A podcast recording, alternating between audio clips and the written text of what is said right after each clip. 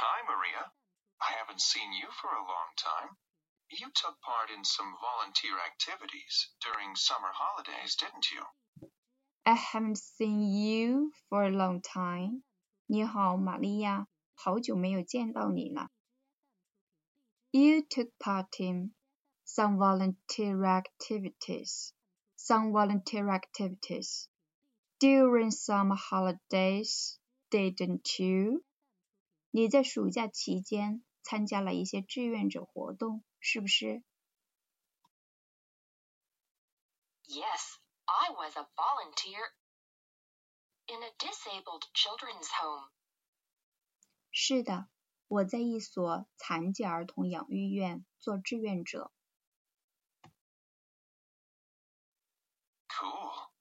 Did you clean rooms for the disabled children? For the disabled children. 真棒！你给那些残疾儿童打扫房间了吗？Yes, I did. Did you feed them? Did you feed them? 你给他们喂饭了吗？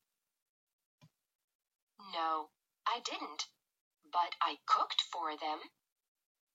不， 没有，但我为他们做了饭。What a wonderful experience. What a wonderful experience. Experience. What a wonderful experience. 哇，好精彩的一次经历呀！Yes, it really was. I've learned a lot from it. I think it makes me happy to help others.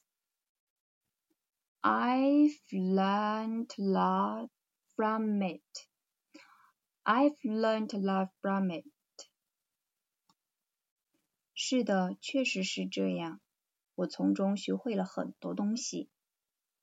It makes me happy to help others. It makes me happy to help others. 我认为 帮助别人使我很开心。How interesting. Have you been to any other place? 真的很有趣啊！你去过其他地方吗？No, I haven't. Though I had no time to travel. I still felt very happy. What about you? 不，没有。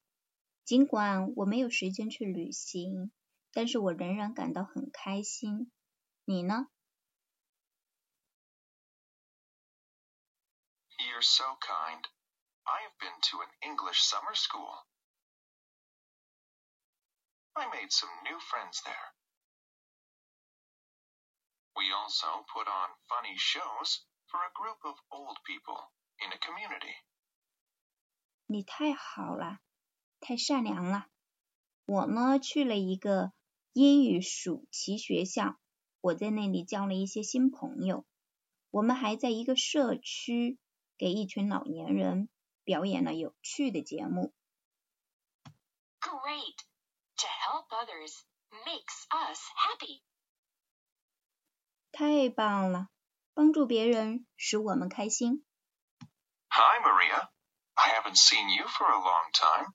You took part in some volunteer activities during summer holidays, didn't you?